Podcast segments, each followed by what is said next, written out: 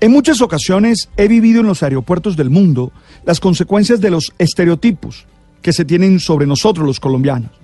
Bueno, las historias de narcotráfico y de violencia de alguna manera han generado un estereotipo que nos hace sufrir. Me ha tocado vivir requisas exageradas, preguntas intimidantes y todo tipo de manifestaciones que rayan en la xenofobia.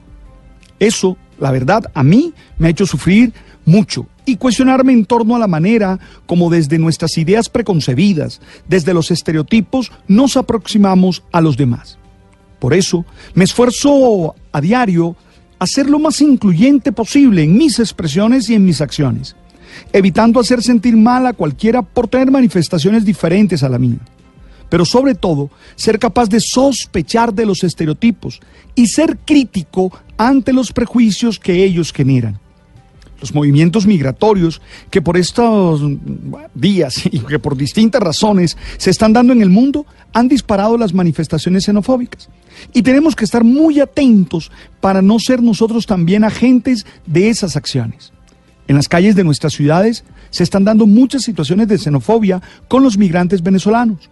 Recordemos que según las cifras publicadas en noviembre del año pasado en Colombia, había por lo menos 1.032.016 venezolanos. De ellos, 573.502 son regulares, es decir, que tienen visa, cédula de extranjería, permiso especial de permanencia o están en el país dentro del tiempo de ley establecido. Otros 240.000 están en proceso de regularización.